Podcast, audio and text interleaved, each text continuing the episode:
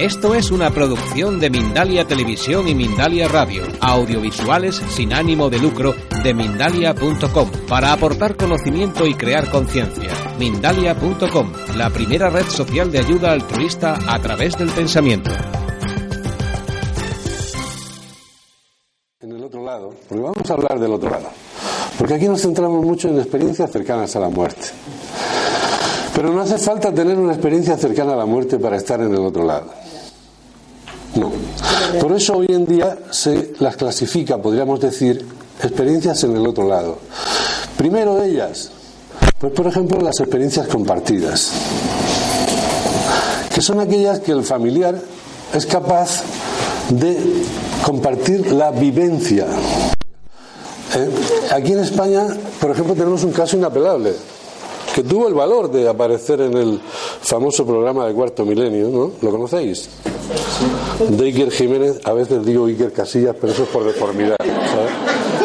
Yo estoy muy enfadada con dos que salen en Cuarto Milenio que siempre están machacando a... Ah, no, pero luego le cuento, cuando yo salí en Cuarto Milenio, que salieron a machacarnos también, eh, eh, una cosa es lo que se ve en Cuarto Milenio, que lógicamente tiene que haber un debate, y otra cosa es lo que pasa fuera de la cámara. Pero bueno. El doctor tierra. Sí. Entonces, eh, como digo, eh, es que ya me interrumpen y se me va, ¿sabes? Bueno, voy a seguir contigo. Decía que me, gusta, me gustó mucho escuchar esto, no solamente por el testimonio tan grande que das, lo que más me gusta de tu testimonio es tu experiencia, la tuya. Esto es una prueba evidente de que todos tenemos un punto de inflexión en la vida que nos hace mirar hacia este lado. Algunos el precio es un poco fuerte. Fíjate que hasta me emociono, ¿no? Cuando pienso en ellos. Entonces un poco fuerte porque puede ser tan brutal como la muerte de un hijo. Es atinatura que un hijo se muera antes que el padre y antes que la madre. Aunque creas en esto, la muerte no existe. Efectivamente, la muerte no existe como, como, nos la han contado, que es el final de todo. No, la muerte consiste simplemente en la pérdida del cuerpo físico. Y pasamos al otro lado. Aunque sepamos que está en el otro lado, porque no te quepa duda que está. Añoramos la tenencia física, o sea, no lo podemos tocar, decimos, ¿no? Yo sé que está, que está feliz, pero añoramos no poderlo tocar. Y esto es muy duro. Pero es un punto de inflexión para que esos padres de pronto empiecen a mirar aquí. Porque fijaros una cosa, no existe la casualidad. No existe. Todo pasa por algo. Entonces, cuando yo en consulta veo a estos padres, les digo ¿Qué tenéis que aprender de la experiencia de la muerte de vuestro hijo? Porque no es, no es una muerte en vano. Pero es lo que él ha sido capaz de hacer. Para que tú empieces a mirar la realidad. Te des cuenta que todo no acaba donde acaba tu vista. Te des cuenta que todo no acaba donde acaba tu oído donde acaba tu tacto. Y no solamente hay algo más, sino que lo más grande es lo que hay después. Entonces, yo empecé, como digo, hace 20 años no hubiese estado aquí. Efectivamente, en mi, en mi vida también ocurrieron cositas. Hubieron puntos de inflexión que me hicieron mirar, que me hicieron buscar. No tan trágicos, gracias gracias a Dios no fue tan trágico para mí, no he tenido ninguna vivencia de esas, pero sí pasaron cosas, cosas que iban directamente contra mi mente racional, que iban directamente contra todo el planteamiento, eh, no científico, sino como hombre de ciencia en el que me había desarrollado. Porque yo soy una persona que diferencia mucho entre el científico y el hombre o la mujer de ciencia. No es lo mismo. Se puede ser científico con cualquier título universitario y además del título ser científico. Se puede ser científico e investigar con ningún título universitario y además ser científico. Pero no inherente en el título universitario, por ejemplo, de médico, el ser científico. Como médico te forman para ser hombre o mujer de ciencia. Y eh, bueno, pues lo único que haces es eh, hacer uso de todo el material que te ponen a tu alcance para eh, poder llegar a diagnósticos correctos, que hace 20 años era imposible llegar, ¿no? Fíjate cómo pasa el tiempo, y eso no existe, ¿no? El otro día hablaba yo con alguien y le decía, es que aquella mujer tuvo que hacer una láparo en blanco. Y yo hace 30 años que estoy en el hospital, y no sabía lo que era una láparo en blanco. Una láparo en blanco era una técnica que se utilizaba quirúrgica que consistía en abrir el abdomen para saber por qué te dolía. Después de estar mucho tiempo esperando y esperando. ¿Por qué? Porque no había ecografía, porque no había TAC, no había nada lo de ahora. Entonces, en eso sí hemos avanzado mucho. Pero, insisto, el científico es un, un ser humano especial. El científico es una persona que sería capaz de estar aquí sentado. El científico es una persona en cuya cabeza no coge la palabra imposible ni la palabra no. El científico es una persona en la cual en su actitud siempre es la misma, es decir, ¿puedo yo a verlo? El científico es capaz de hipotecar una vida entera observando la evidencia para intentar hacer la ciencia, para que todos los demás tengamos esa fórmula, porque para mí, si no lo he dicho, lo digo, ciencia es solamente aquello que se puede plasmar en una fórmula matemática. Y vamos a dejarnos de historia y de pseudociencias. No hace mucho me preguntaban esto. Bueno, pero es que la pseudociencia, la ciencia es como. La ciencia para mí es como una mujer. ¿Ustedes conocen alguna mujer pseudo embarazada? ¿Verdad que no? Pues la ciencia le pasa igual. O es ciencia o es empirismo. Pero no hay un término medio. Yo decía que el científico es capaz de observar una vida entera, hipotecarla observando la evidencia, para intentar hacer la ciencia, para que con esa fórmula todos ya sepamos de qué hablamos. Mientras tanto, somos capaces de opinar de lo que no sabemos. Mientras tanto, como yo soy médico, como yo soy, pues esto es así, así, así. Usted, usted no tiene ni idea de qué es esto. A mí me hace gracia en estos 18 años que llevo haciendo regresiones, porque yo empecé haciendo regresiones y sigo haciendo regresiones. Eh, me he dado cuenta que eh, algunos colegas de mi hospital, imagínense, ¿no? Eh, hace unos años me sacaron en la prensa, en la prensa regional, diciendo que algunos compañeros míos eran titular, algunos compañeros de él dicen que es un chamán, que es un brujo, que es un mago. Entonces fíjate, yo, aparte de ser médico de urgencias, como ha dicho Carmina y demás, lo que más presumo de mi currículum es que eh, nací en el barrio de pescadores de Santa Lucía, Cartagena, ¿sí? Y, bueno, pues soy el hijo de la señora Carmina y de don Francisco. Mis orígenes son lo más brillante de mi currículum. Insisto, lamentablemente es así. Y bueno, compañeros míos me, me han preguntado muchas veces, ¿no? Me han dicho, a ver, Juanjo, demuéstrame científicamente que esto que tú dices es cierto. Digo, claro, que te lo demuestre inmediatamente. Pero inmediatamente que tú me demuestres a mí que no es cierto. Pero con planteamientos científicos. No con la risa, con el chiste fácil, incluso con el insulto. Esos no son planteamientos científicos. Y tú me exiges planteamientos científicos. Yo en el mismo derecho de exigirlos a ti. Así que demuéstrame tú que no. Como digo, empecé con las regresiones.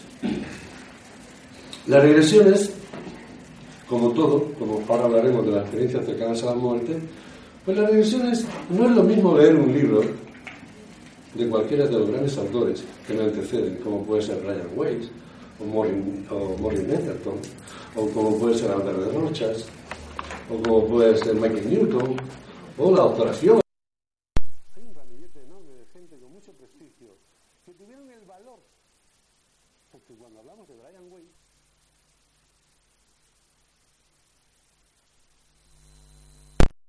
autoración.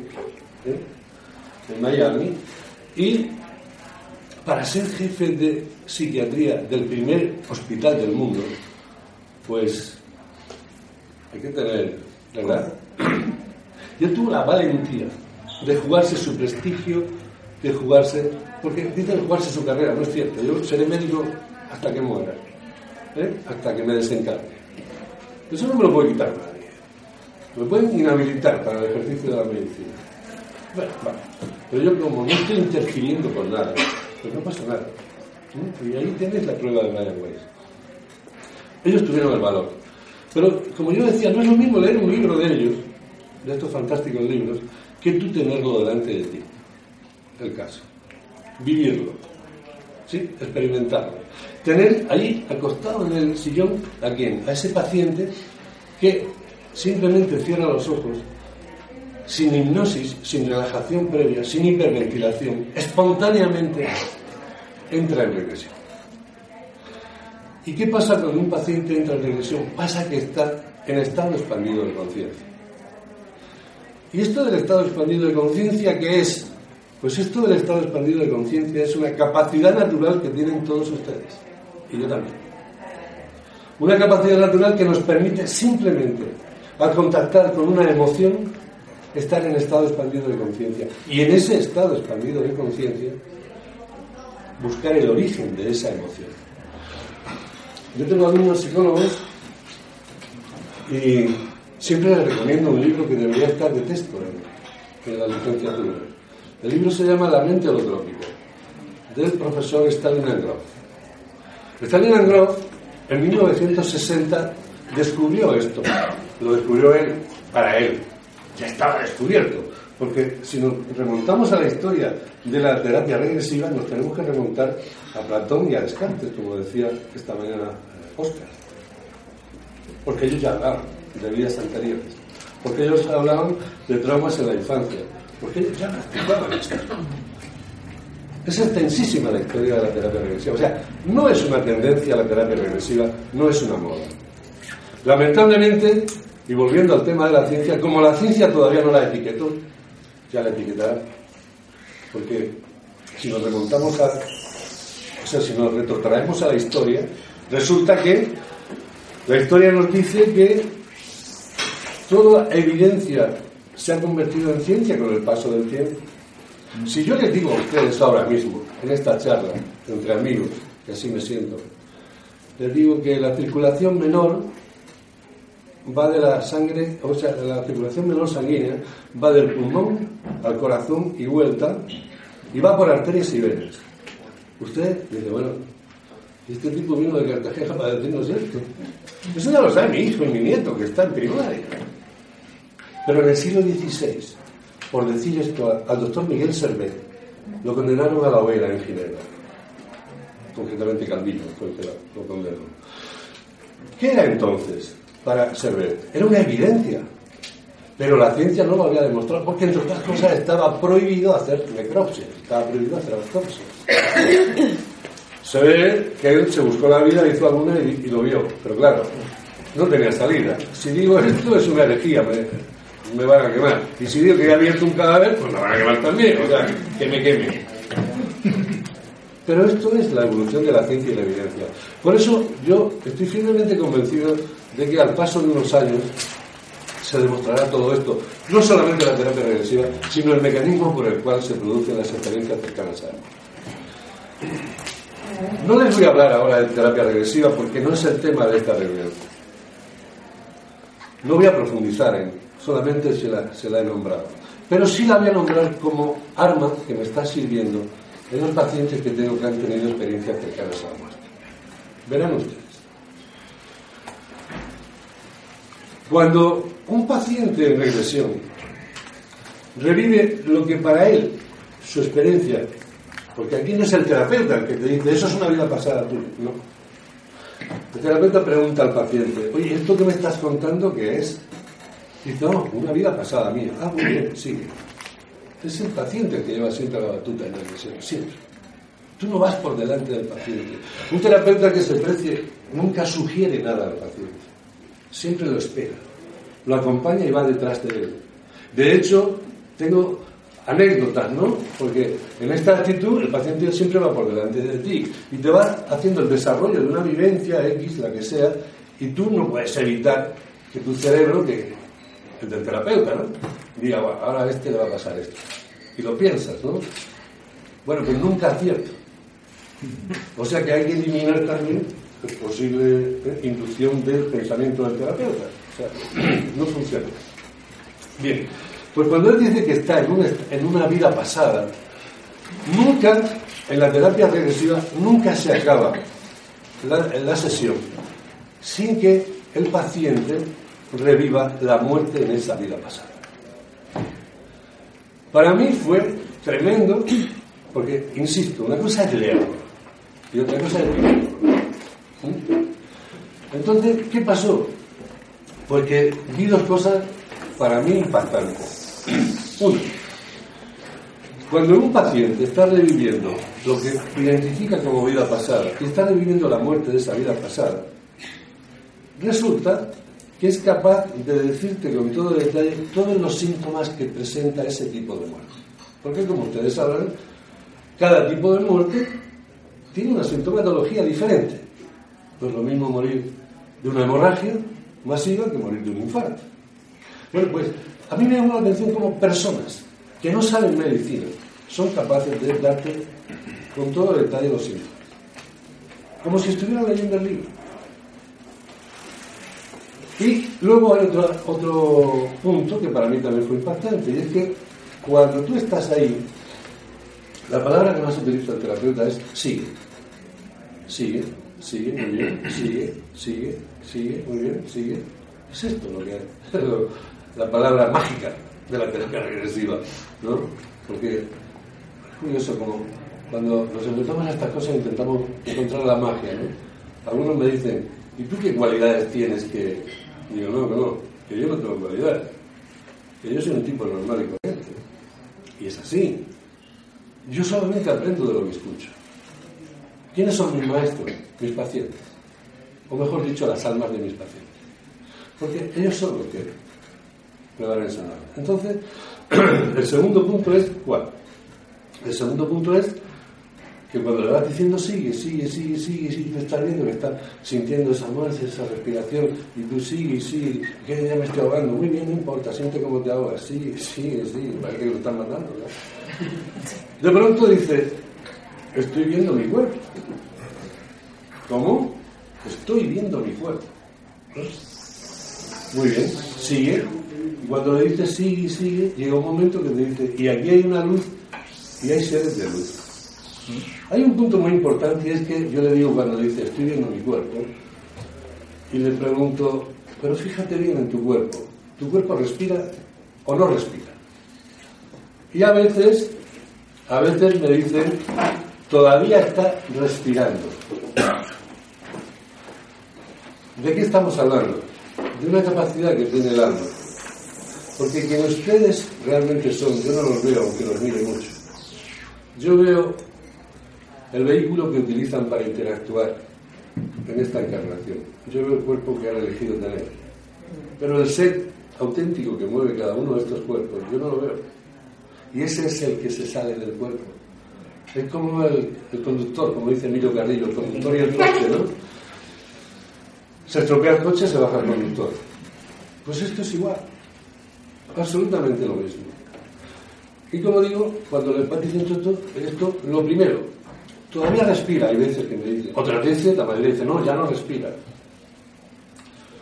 Pero esas veces que me dicen todavía respira, me hace pensar, si ese sufrimiento que nosotros damos por hecho, que tiene ese familiar nuestro que está muriendo, ¿sí?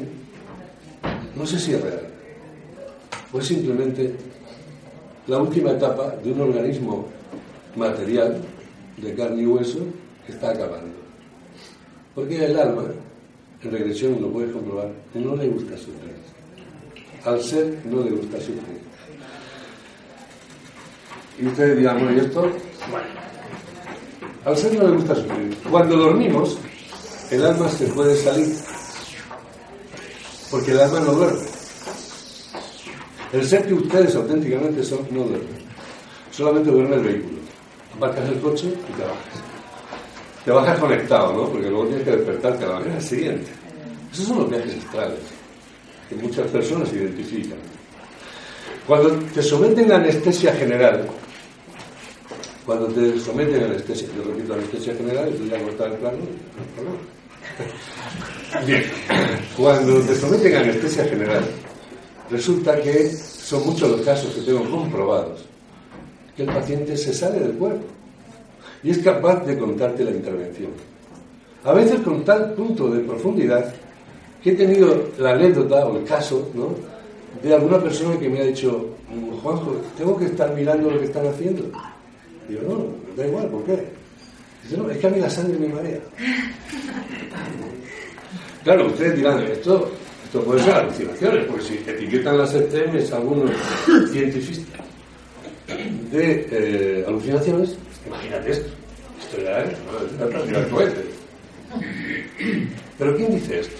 Los que jamás han hecho una regresión, los que jamás han visto hacer una regresión y tienen todavía la osadía de hablar de esto. Esto es Yo no admito una opinión a estas alturas de mi vida hacia la terapia regresiva, ni no ni sí, ni a favor ni en contra, si no tiene un bagaje de experiencia en esto. Porque tanto el no como el sí tienen para mí el mismo valor. Si me dices sí, quizás es porque me quieres mucho y te caigo bien. Es lo que yo pienso. Y si me dices no, es que no tienes ni idea. Entonces, pasa por donde yo he pasado. Observa los seres humanos en, regresión y luego opina. Entonces va a ser para mí muy válida tu opinión. Y quizás hasta pueda aprender de ella. Pero esta es la actitud. Me llamó la atención lo que me dicen en, el hecho de la muerte. Pero fíjense que esto pasa, el alma se sale en la, anestesia general. ¿Y cómo yo he podido comprobar esto? Pues muy fácil. Yo lo he tenido fácil, el universo me lo puso fácil. Soy médico, entonces he ido a hablar con mi compañero cirujano que lo había operado. Y le he dicho, tú, en la intervención que tuviste con fulanito, te pasó esto, dijiste esto, hiciste esto, esto, esto, esto, esto, esto, esto. Y se me queda mirando y dice, pero ¿cómo puede ser que, que la paciente sepa todo esto? Digo, no sé, a mí me lo ha contado. ¿Pero cómo te lo ha contado, Juanjo? Si estaba dormida. Digo, pues a mí me lo ha contado. ¿Esto pasó o no pasó? Sí, sí, sí, está claro. Entonces, cuando tienes un testigo que no sabe que es testigo, sino que simplemente le echa el carro encima, pues para mí es mm, determinante. Pero hay tres pilares fundamentales que nunca he obviado durante todos estos casos. Imagínate que estoy hablando, y no digo estos números que voy a decir porque quiera batir un récord Guinness, porque no estoy aquí para eso. Pero a ti sí, como científico que eres, te voy a decir que en estos 18 años tengo eh, por escrito, porque a mí me enseñaron en la facultad a hacer una anamnesis antes de... Eh, por escrito, todo documentado, ahora mismo solamente en la consulta, 1.800 casos. Cuando hay 1.800 personas que han venido a regresión, cada una de un origen diferente, como podéis pensar, y todos en la muerte te dicen lo mismo. Y todos se comportan igual si hay una experiencia de anestesia general. Entonces, te tienes que parar a pensar, a decir, aquí qué está pasando. Que hay 1.800 personas de España que han venido a Cartagena, nada menos que a Cartagena, a engañarme. Es que aquí está pasando algo. Otra cosa es que lo aceptemos o no, pero está pasando. ¿Vale? Hay tres pilares fundamentales que yo nunca he obviado en, este, estos 18 años, que son, para mí, lo mínimo imprescindible para llamar investigación a cualquier actividad que tú estés haciendo. Y son los siguientes, son la observación. Llevo 18 años observando esto. Son, el segundo es la experimentación. La experimentación es imprescindible en esta terapia. Para ser terapeuta en esta terapia, o primero eres paciente pues si no, nunca vas a entender lo que te diga tu paciente. Y en tercer lugar, es la comprobación. Entonces, ¿se pueden comprobar? Claro, se pueden comprobar, estas experiencias son ciertas o no, las del quirófano, preguntándole al cirujano. ¿Se puede comprobar que la experiencia que me cuenta en vientre materno este paciente pasó así? Claro, ¿cómo? Preguntándose a la mamá. De hecho, tuve una época en que eh, procuraba que el paciente, si tenía mamá, la mamá estuviera delante de la, de la experiencia. He visto a muchas mamás llorando, emocionadas, y decirme incluso, ¿cómo es posible que mi hijo se acuerde de este detalle que yo ya ni recordaba? Con lo cual es blanco y botella. Esto es así. Que no se pueda explicar de una forma científica el mecanismo por el cual se produce esto, de acuerdo. Pero que es una realidad que está pasando, también estoy de acuerdo. Es una realidad que está pasando. ¿eh? Y la ciencia necesitará su tiempo para demostrar. Vamos a centrarnos en el tema de la muerte. Como he dicho ya antes, el paciente te dice, mi cuerpo, estoy viendo mi cuerpo. Lo mismo que hay veces que te dice, todavía respira, y tú ahí tienes que hacer lo siguiente, sigue, sigue, sigue hasta que deje de respirar. Cuando lo miran y te dicen, mi cuerpo está muerto. ¿Estás seguro? Mi cuerpo está muerto.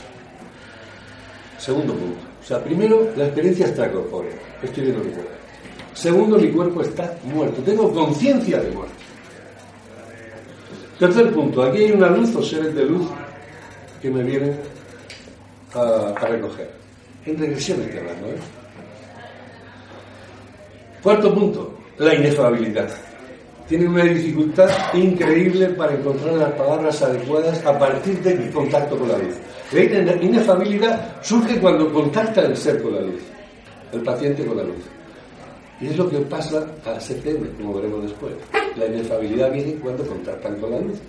¿Por qué? Pues porque le faltan las palabras adecuadas para poder definir ¿eh? lo que están viendo, lo que están sintiendo ¿eh? en esos momentos. La inefabilidad es una cosa que la definición más sencilla y a la vez más correcta la pueden encontrar en el libro La prueba del cielo del doctor Eben Alexander. Cuando dice la inefabilidad es intentar escribir una novela utilizando la mitad del abecedario. Eso es la inefabilidad. Entonces, estamos todavía en regresión, ¿eh? estamos con la muerte en una vida pasada. Y hay inefabilidad. Incluso hay algunos pacientes que me dicen, Juanjo, aquí hay un sentimiento de paz y de amor como nunca antes he sentido. Incluso llegan a más y me dicen, Juanjo, ¿me podría quedar aquí? Y rápidamente les digo, no, porque a ver qué hago yo con tu cuerpo. A ver cómo explico yo esto. Esto es así de claro. Para mí, como digo, fue impactante comprobar todo esto, perdón, revivir todo esto, tener la suerte de vivir todo esto como testigo principal. Lógicamente, por mi profesión, pues llega el momento que empiezo a conocer pacientes que han tenido experiencias cercanas a la muerte. Y aquí, pues, tenemos un hándicap. ¿Cuál es?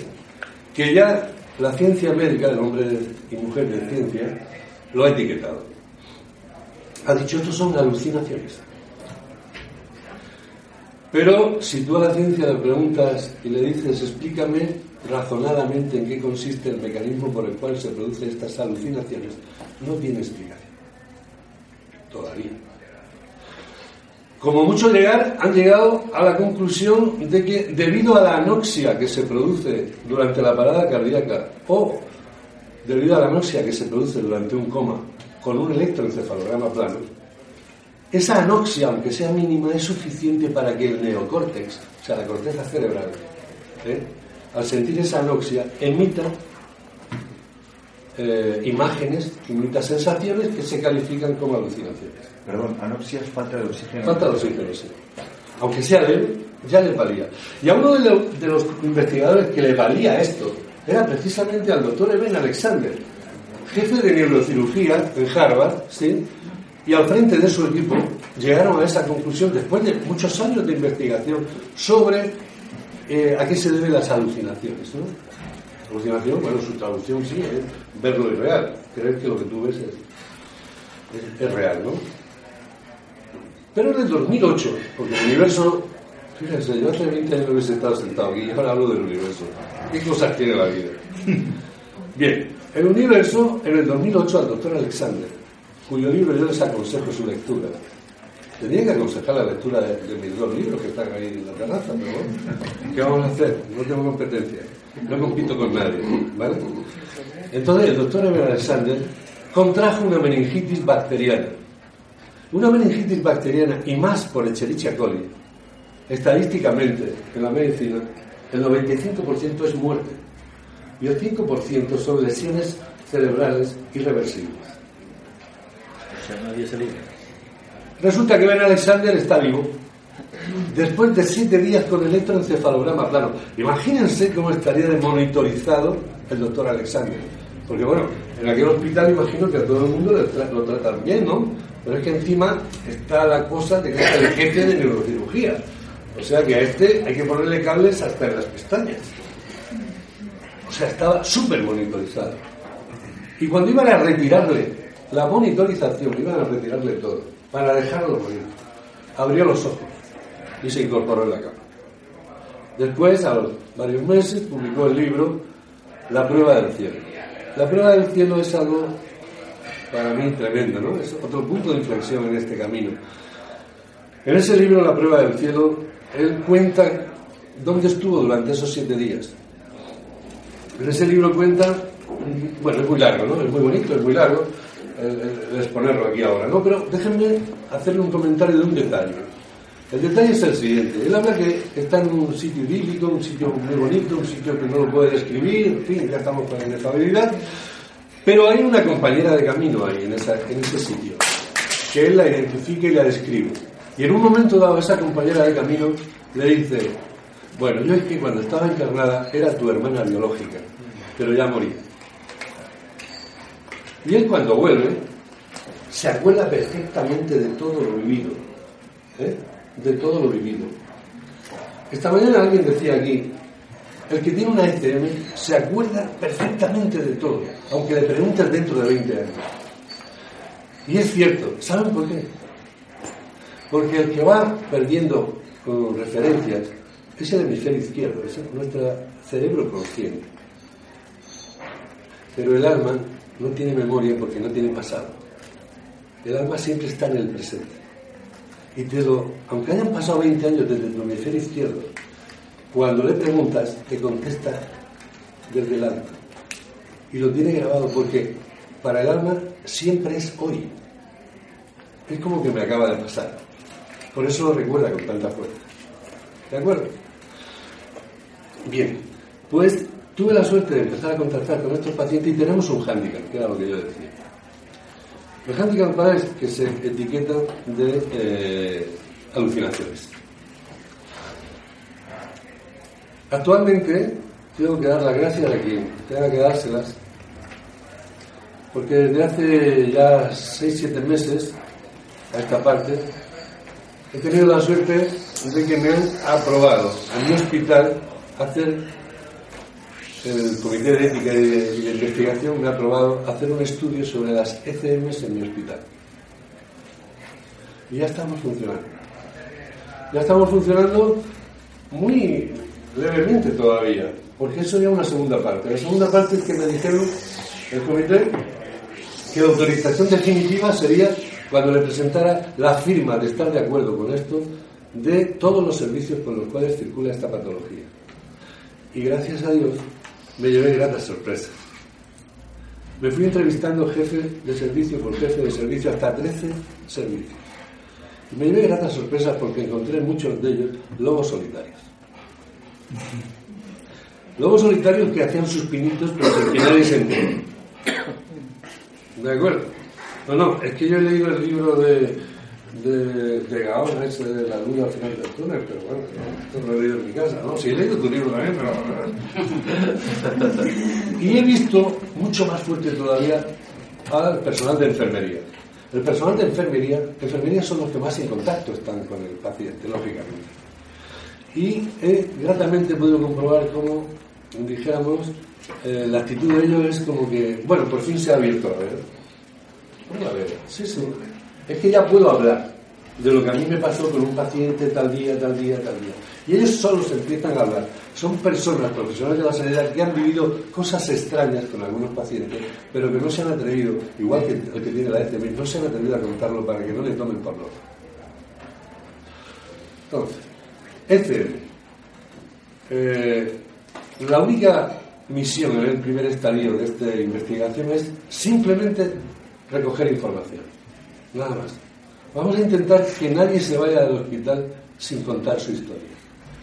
Porque la persona que tiene una ECM encuentra un, una primera- un primer inconveniente, es identificar el interlocutor válido. ¿Eso qué quiere decir? La persona a la que yo siento que le puedo contar esto. Y no sé por qué cuando salen de una ECM tienen como un sexto sentido, esto es cosa mía, no sé si será sexto o séptimo, que te miran y solamente con tu actitud saben si te lo pueden contar o no. Y se lo callan. Algunos intentan contar y enseguida se empieza el profesional. Tranquilo, tranquilo, venga, venga, respira, venga, respira, que es lo tuyo, que ya está aquí, tranquilo, venga. Venga, no te preocupes, eso son alucinaciones. Y el otro dice, estoy que te lo cuento. Porque al ser humano no le gusta que le tomen por loco. Y por ese motivo toma la opción de guardar silencio.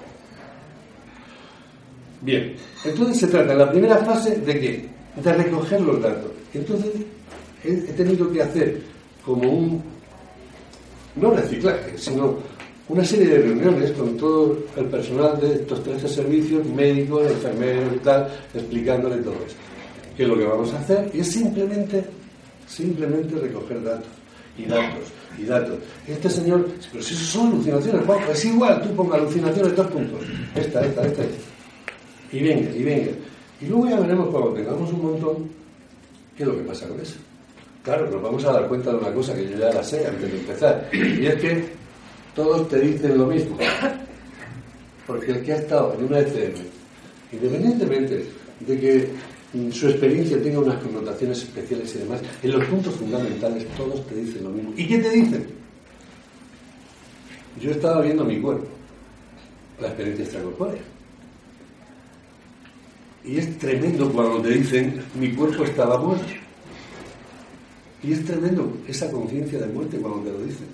Pero vuelvo a lo del principio. No es lo mismo leer sobre ECM a cualquiera de los grandes autores que hay, en España también, no Raymond Moody solo, al cual quiero mucho y tengo mucha amistad con él, sino también a Enrique Vila López, el sevillano, que hizo su libro Yo vi la luz, que ya desencarnó, ya murió, eh, a Miguel Ángel Pertierra, a José Miguel Gaona. Una cosa es leerlo y otra cosa es entrevistarte tú con ese paciente y mirarle a los ojos cuando te está diciendo yo estaba muerto. No necesitas más pruebas. Luego vendrá la ciencia a demostrarlo, pero por ahora con esas a ti te bastan porque esa mirada te llega. Te mira de frente y te dice yo estaba muerto. O cuando te dicen yo doy fe de que esto es cierto. Es su verdad y no voy a ser yo. de juicio. Yo estoy aquí para creérmelo, para que me lo pueda contar. Bueno, estamos todavía en el, en el trabajo, ¿no? De eh, que no se nos escapen los pacientes, pero hasta ahora se nos siguen escapando. Porque ahora mismo llevo recogido, no sé si son así de memoria, 10 u 11 casos, de los cuales 9 los he pillado en las consultas de revisión. Se fueron sin contarlo. Pero ya hay compañeros en la consulta de, revisión que cuando ven el expediente, eh, ¿estuvo usted aquí ingresado? Sí, tuvo una parada cardíaca. Ah. Entonces ellos ya, yo les dije, digo, tenéis que decirle, ¿usted no recuerda nada de su parada cardíaca? Si te dice inmediatamente no, digo, ese sí. Digo, entonces, cuando te diga no, le dice, ah, no, si se lo preguntaba porque hay muchas personas, y estamos haciendo un trabajo de investigación, hay muchas personas que les pasa esto. Con lo cual, ¿qué vamos a tratar ya de entrada? La creencia de ese ser humano de que piensa de que a él solo le ha pasado esto. Y funciona de maravilla. Cuando te dicen, no, no, si le decía por esto, ah, ¿es que hay más personas que le ha pasado esto? Sí, hombre, vos, tenemos un montón, ojalá. tenemos un montón. Ah, ¿y a usted no le pasó nada? Hombre, a mí me pasó una cosa, pero... Ah, cuéntemela. Cuando se lo cuenta el compañero ve, entonces dice, bueno, va a venir a verle un compañero mío que se dedica a esto, a esta investigación. ¿Usted tiene inconveniente que él venga a verlo? No, no, en absoluto. Entonces yo ya voy, lo veo, le grabo, porque todas las grabo, para que no haya opción a, la contaminación por mi parte, si lo escribo, ¿no? y luego están ahí para transcribirlas textualmente. Una por una. Te dicen, eh, como digo, estoy viendo mi cuerpo, mi cuerpo está muerto, eh, estoy viendo una luz, o estoy viendo seres de luz. Esto es, unos ven la luz, otros ven ser- y algunos que ven la luz y los seres de luz. Hay quien recoge incluso, o reconoce, perdón, familiares. Esto pasa en regresión también. Sí, es que se me escapaba para que entendáis una cosa. Mirad. Cuando hablamos de estado expandido de conciencia, el ser humano, en el ser humano se presentan dos protagonistas principales, no hay más. Uno es el hemisferio izquierdo, la mente analítica, y el otro es el alma. El que yo hablaba, el conductor, como dice Emilio Carrillo, ¿verdad? Bien. ¿Qué diferencias hay entre los dos? Hay una, bueno, hay una increíble, y es que para el consciente es imprescindible referenciarse todos los días y a cada momento con la eh, medida de tiempo y espacio. Y me parece bien, porque si no, si no te referencias en tiempo y espacio, estando encarnado, a ver cómo hubiésemos quedado aquí en este hotel hoy a, a las 10 de la mañana. Para el alma no, para el alma no existe el tiempo, no hay espacio y no hay distancia. Por eso, cuando alguien habla de, viaje astral o alguien habla de su experiencia cercana a la muerte, de pronto estoy aquí. Como alguien comentaba de viaje astral esta mañana, no es que tú sales del cuerpo, pero, pero en realidad, aunque salgas con una intención, luego vas a otra. ¿Por qué? Porque es así. Porque fijaros cómo es el alma, que en terapia regresiva ya te da estos síntomas. Fijaros qué fácil lo vais a entender. Yo puedo estar haciendo una anamnesis durante tres horas. Tres horas de anamnesis, un paciente te puede contar toda su vida. Sí, del principio al final y del final al principio. Tiene tiempo, ¿verdad? Y luego entra en regresión y sale por una experiencia que no me había contado. ¿Quién sale en regresión? El alma. Para el alma es importante esto. Para su cerebro izquierdo no era importante decirme eso. O sea, que no me lo había ocultado, sino que simplemente su valoración no era la suficiente para decírmelo, ¿no? Bien, pues esto pasa igual. El, el- el- o sea, la persona que tiene la experiencia cercana a la muerte sigue los mismos pasos que el que ha tenido la regresión. O sea, te está diciendo lo mismo. Entonces yo ya pensé, si los primeros que me han contado esto, con el número de personas que son, no creo que se hayan puesto de acuerdo. Ahora encima vienen estos diciéndome lo mismo que los anteriores. Aquí está pasando algo. Pero claro, la guinda del pastel, la guinda del pastel vino, ¿saben cuándo? Cuando por mi profesión tuve la suerte de acercarme a un moribundo. Que no ha sido uno solo, ya han sido bastantes, ¿no?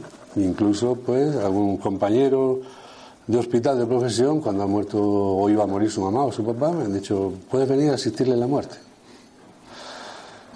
¿Qué te habla del moribundo? El moribundo, el, el ser humano que está a punto de morir, ¿saben una cosa? Sabe que se muere. Pero eso no lo sé yo por las regresiones, ¿no? Eso lo sé por mis años de profesión. Le puedes ocultar durante un tiempo ese cáncer terrible que tiene que lo está matando. Pero llega un punto, próximo ya a la muerte, que él ya sabe que se va a morir. Pero no quiere morir y que le tomen por loco. Con lo cual necesita también un interlocutor válido. Él puede estar contactando con el otro plano y ver que entre sus familiares y acompañantes no hay un interlocutor válido. Ojo, me dicen altas instancias que vamos a ir terminando esto para que te puedan hacer preguntas. Pues termino. pasar a la mesa, ¿te parece bien? Perfecto. Sí, porque lo importante es que las personas que han venido aquí a, a- a prestar sus testimonios lo abren. Lo que pasa es que yo me pongo a hablar de esto, ¿sabes? Y, y- y no tengo ni tiempo ni espacio, pero bueno, pero aquí hay tiempo y Porque habla la alma, porque habla la alma. Bueno, pues resumo en dos minutos nada más. Quería deciros que el moribundo te dice exactamente lo mismo. Moribundos que te dicen, ayer vi mi cuerpo en la cama. ¿Sabe usted, doctor, que la muerte no existe? Que no me digas. Viene un caso, en el primer libro mío viene un caso de estos, que no es regresión. Digo, ¿cómo que no existe? En este en concreto me decía, no, no existe. Digo, vamos a una cosa. Si tú te estás muriendo a chorro, ¿cómo que la muerte no existe? Porque yo soy así también, me pongo en el otro lado para profundizar. Y me dijo, no, mire usted, eh, eh, bueno, eh, se muere mi cuerpo, pero yo me marcho. Y me marcho con este ser de luz. Os lo explico muy, muy rápido, un minuto solo. Esto fue tener un paciente con cuarenta y tantos años, es el caso este que hay en el libro, con un cáncer terminal en el pulmón. Entonces, un cáncer terminal en el pulmón puede ser muy agresivo, sobre todo el que él tenía, ¿no? Un ascel. Bien, eh, estaba, pues, como suelen estar estos pacientes, ¿no? En, la cama hospitalaria con 45 grados, incorporado su mascarilla. Lo explico rápido, ¿no? No llevaba ninguna medicación especial, lo llevaba yo el paciente. Eh, en un momento dado me dice la mujer, está diciendo tonterías. Digo, ah, sí, sí, sí, mi marido está diciendo tonterías, doctor. Digo, pues déjame que vaya yo a ver las tonterías. Me meto, saco la familia afuera y me meto con una compañera, para que no sea yo solo. Y la conversación fue así de simple. Oye, me ha dicho tu mujer que estás diciendo tonterías. Yo no digo tonterías. Digo, no, ha dicho tu mujer que estás diciendo incoherencias. Que yo no digo tonterías. Bueno, algo pasará aquí, que estás diciendo tonterías. Es que usted es médico y yo no le puedo. Digo, "Oh, yo soy un médico muy especial. Muy raro. Le dije, muy raro. Digo, a mí me lo puedes contar todo. Incluso me lo creo. Se lo dije. Y me dice, fijaros qué, qué acompañamiento hago. Fíjate qué cachondeo teníamos ahí los dos. Y estaba muriéndose. Y me dice, así como el niño que te dice para que no le molestes más, "Pues, aquí pasa esto, ¿no? Esa fue su reacción y me dice, pues que aquí hay un tío que dice que viene por mí, que me está esperando. Digo, ah, sí. Digo, pues mira, vamos a hacer una cosa. Yo te doy cinco minutos de tiempo. Agarré mi reloj. Digo, cinco minutos tienes. Ponte en contacto con ese tío como tú quieras. Yo no sé si es mentalmente, si es hablando. Yo de, eso no lo sé, porque yo no veo al tío. Y ya me cuentas. Este enfermo se giró a mirar la pared de azulejos y no estuvo cinco minutos, ¿no? A los dos minutos, a los dos minutos se me queda mirando con una paz tremenda, casi sin disnea ya, ya casi no se, ya no luchaba. Y me dice, entonces, doctor, ¿esto es la muerte? Digo, pues sí, claro, esto es la muerte. O sea, yo me estoy muriendo. Digo, pues claro que te estás muriendo. Dice, joder, si yo vas a saber que esto es la muerte. Digo, ¿pero qué, digo, ¿pero qué pasa? Dice, pues pasa que la muerte no existe. Digo, ¿pero cómo no existe? Tú te estás muriendo a chorro. ¿Cómo? No me digas que no existe. No, no, no, no, doctor, vamos a ver. Eh, mm, la muerte no existe, o sea, se muere mi cuerpo. Y cuando mi cuerpo se muera, yo lo dejo y me voy con este ser de luz que me está esperando. Hace dos minutos era un tío que está esperándome. Ahora era un ser de luz en dos minutos. Me sentí, ¿sabéis lo que sentí? Mucha envidia. Porque en dos minutos él tenía muy claro algo que yo llevaba años y todavía no terminaba de aclararme. Y ya me, me callo para las preguntas. Muchas gracias.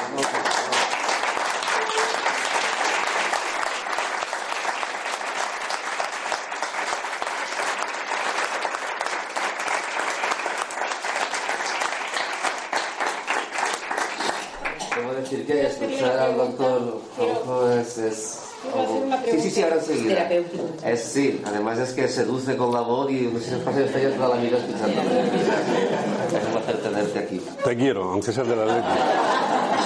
Algún defecto tiene que tener. Tenemos eh, palabras perdidas, por favor. Yo he estado en dos ocasiones al borde de la muerte. Una vez me estaba ahogando, era pequeña, y otra vez ya de mayor, cuando mi madre estaba en un estado terminal, me electrocuté. En ninguno de esos momentos que he estado tan próxima a la muerte he tenido ninguna experiencia. Sin embargo, sin haberme he vivido dos experiencias extraordinarias, he alcanzado a ver esa luz, he estado en un estado maravilloso en el cual he podido comprender, se me ha mostrado toda la inmensa profundidad del universo, he comprendido la física cuántica, me he querido quedar allí. Y bueno, es que no había nadie para decirme ni te quedas ni te vas, te vas. Y me- me- inmediatamente me mandaron. Quiero saber si se ha encontrado con alguien que haya tenido una experiencia de este tipo sin haber estado al borde de la muerte. Yo he estado así, y sin acercarme al borde de la muerte. Sí, encontrado personas así y sin ir más lejos yo mismo.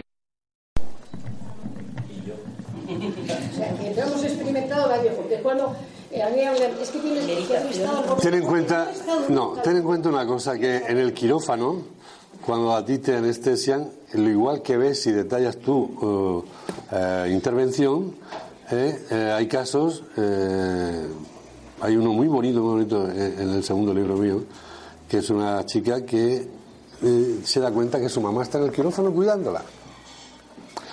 Y la mamá le dice, bueno, mientras te operan te voy a enseñar algo.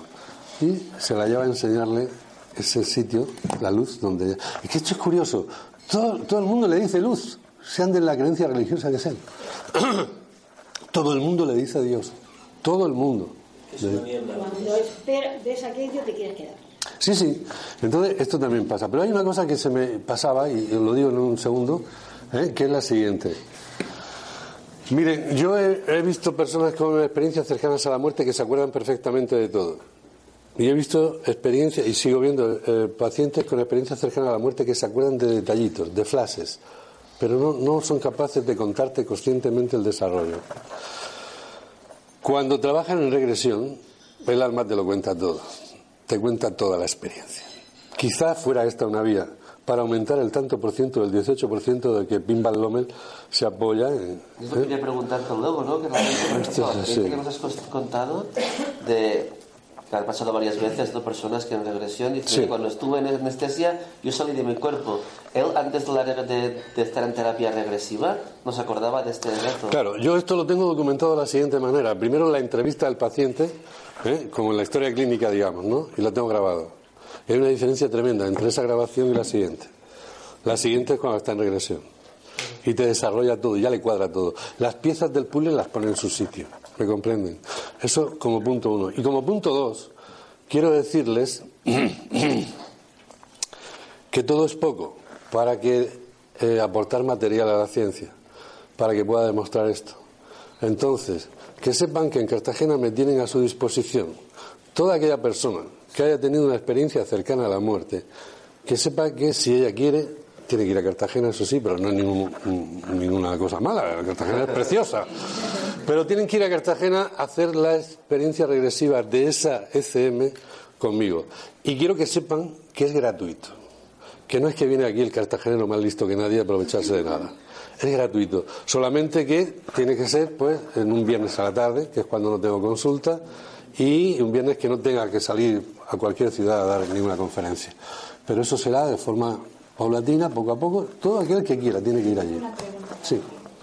Yo la tuve hace 20, 20 años y bueno, yo la recuerdo perfectamente, desde el minuto uno hasta el minuto último. Yo sé. Que yo no estuve cerca de la muerte, sino que estuve muerta. No una, sino dos veces. Entonces mi pregunta es, porque supongo que tú has visto a mucha gente así, ¿cómo haces cuando vuelves para seguir aquí? Porque yo, yo llevo 20 años aquí desde entonces y yo aún no me he acostumbrado. Para, integrar ¿Cómo haces para vivir aquí? Para integrar la experiencia. ¿Cómo, ¿Cómo, haces para vivir aquí después? Simplemente, mira. Porque yo llevo 20 años y aún no me ha aceptado. Creo que lo haga jamás. Sí, esa, esa pregunta. Esa es la pregunta. No, no, no me, no me voy a adaptar jamás. No queda. Vamos a ver. Vamos a ver. Nos queremos quedar allí, eso es verdad. ¿eh? Tranquilo. Escúchame una cosa. Tú dices que no te adaptas a estar aquí porque, dime sinceramente, contéstame la pregunta. ¿Te gustaría haberte quedado allí? Bien. Ahora déjame decirte otra cosa. Mira, eh, en terapia regresiva con pruebas encuentran las tres preguntas, o sea, respuestas a las tres preguntas que todos los seres humanos nos hemos hecho y es ¿de dónde vengo? ¿Para qué estoy aquí? Y cuando termine aquí, ¿dónde voy? ¿Sí? Bien. Déjame decirte que tú estás aquí porque tú lo elegiste. Sí, ya lo sé. Bien. Entonces, sé consecuente con tus elecciones. Ya, pero eso no quita que no me guste. Bien. Pero igual elegiste venir a una experiencia aquí que no te termine de gustar. Y quizá te guste aún menos porque parte de ti quiere estar allí. Es que parte de mí siempre se ha quedado. Perfecto. Pues eso hay que recuperarlo. ¿Por qué? Porque lo más importante de todo esto, fíjate, estamos hablando de que la muerte no existe y ya es importante esto. Estamos hablando que después hay una vida de espíritus, almas. Y ya es importante. Pero lo más importante de todo es que estamos encarnados aquí. Y no levantemos los pies del suelo, porque aquí hemos venido a hacer algo. Y si no haces lo que has venido a hacer, me temo que vas a volver.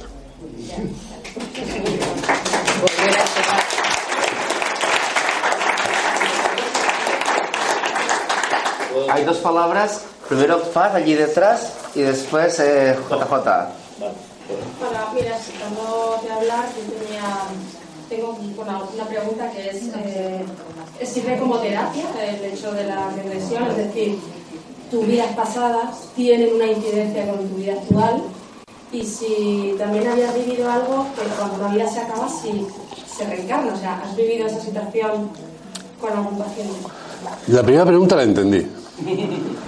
Sí, vamos a Yo ver. creo la reencarnación por, por experiencia personal de caso por mi madre Sí. y entonces eh, eh, el paciente va y vive una vida pero se acaba cuando va la luz o alguna Mm. vez has vivido una situación en la cual el paciente continúa y te dice me reencarno otra vez Sin ir a la luz. no, no, después o sea, pasa por la luz Sí. su alma está Estando en la, estando en la luz, eh, se reencarna cuando toma la decisión de hacerlo. O sea, yo le pregunto, y por eso decía que encontraba la respuesta a las tres preguntas. Paciente en regresión, cuando está ahí en la luz, dice, bueno, sitúate en el momento en que, en que vas a encarnar. ¿Tú quieres encarnar? La pregunta es, ¿tú quieres encarnar? Y muchos dicen sí, y hay otros que dicen no. Y entonces, bueno, entonces ¿a qué se debe? Si tú no quieres encarnar, ¿qué haces aquí? Y te cuentan, ¿no? Hay varias, pero bueno, por regla general te cuentan más o menos esto. Eh, hay aquí un ser de luz que me está haciendo entender de que debo encarnar otra vez para seguir evolucionando. Dice, y lo cierto es que lleva razón. Yo me quedaría aquí, yo no quiero bajar. Me dicen, yo no quiero bajar. Pero, pero él lleva razón. O sea que voy a aceptar esto. Voy a aceptar su consejo y voy. Y ahora mismo me viene a la mente un caso que va, revive, o sea, revive su vientre materno, revive todo esto, ¿no? Esto sería muy largo entrar en detalles de, esta experiencia. Y eh, llegó un momento que cuando iban a nacer, o sea, no, antes de nacer, eh, dice, no, yo me voy de aquí. Es lo que me espera de aquí, yo me voy. Y, y en teoría él dice, yo me vuelvo. Y digo, oye, ¿y el consejero cuando te ve aparecer qué dice? Dice, no, aquí nadie se enfada. Todo está bien aquí. Todo fluye aquí. Aquí nadie te juzga, ¿no? Pero me mira diciendo, pero hombre, venga, que tienes que volver. Dice, y ya ha vuelto. En su historia, en su historia, perdona, cuenta que antes de su embarazo su mamá tuvo un aborto. Tuvo un aborto. Joder.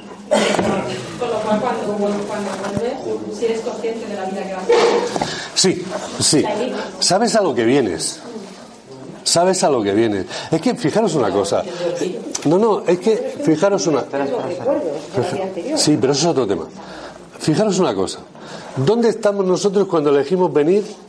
Elegimos, elegimos encarnar. Elegimos mamá. Y decidimos a qué venimos a hacer. Porque lo decidimos allí. Yo vengo a hacer esto, esto y esto y esto. Estamos, ojo, sin cuerpo físico. No hay tiempo, no hay espacio. Y dice, no, yo vengo a pasar esta penuria y tal durante 80 años. 80 años allí es esto. Claro, tú eliges allí. Ah, yo para, la próxima voy a ver si logro mm, elegir desde allí, pero con lo que sé de aquí. ¿Sabes? Porque claro, la cosa cambia. Es que es distinto. Y, y luego, 80 años allí es esto. Pero aquí es un día detrás de otro. Y es que he elegido vivir esta experiencia y esta experiencia y esta experiencia. ¿Mm? La casualidad no existe. Sí, eh, mira, ya, por favor, que vamos. Una. Eh, ha mencionado varias veces el tema de los. Bueno, pues yo los he visto en mi ECM, tras la luz, y dentro de la luz estaban los seres de luz.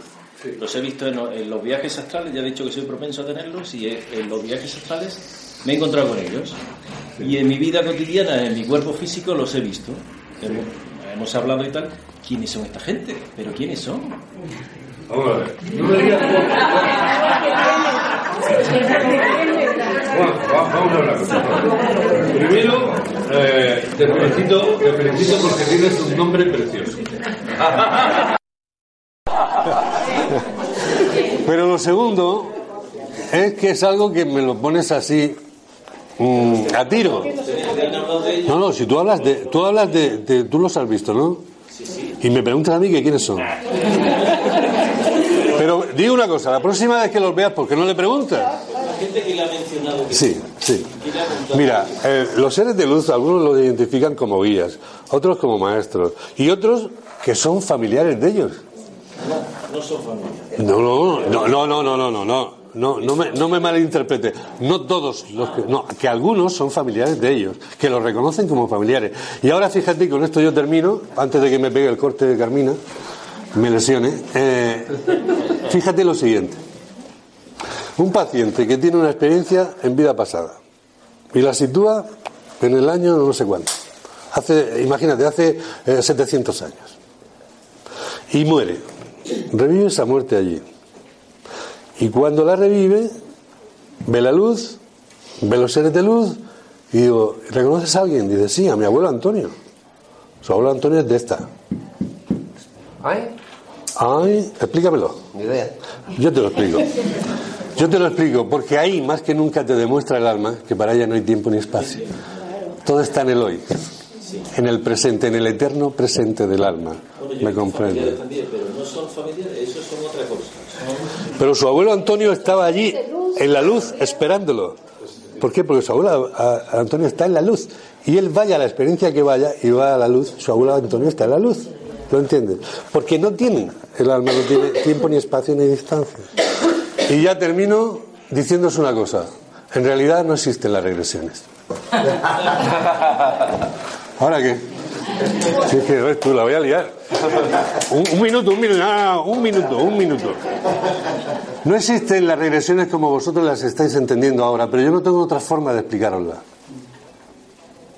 Porque lo tengo que explicar con parámetros de tiempo y espacio. Si yo os digo tiempo o si os digo vida pasada, vosotros pensáis una vida anterior a esta. Y si encima os digo 700 años antes, pues ya sabes. O igual la Edad Media, o yo qué sé, los romanos, yo qué sé, ¿no? Pero en realidad el paciente no se mueve del sillón, no va a ningún sitio. ¿Por qué? Porque todo está en el eterno presente del alma. Y la que viene a sanarse es el alma, que es la que tiene la falta, la necesidad de sanarse. Y hay algo que sí que ocurrió hace 700 años, pero que, está ocurriendo todavía. Y vengo a sanármelo porque hoy está ocurriendo. ¿Lo entendéis ahora? Esto es fundamental que lo entendáis.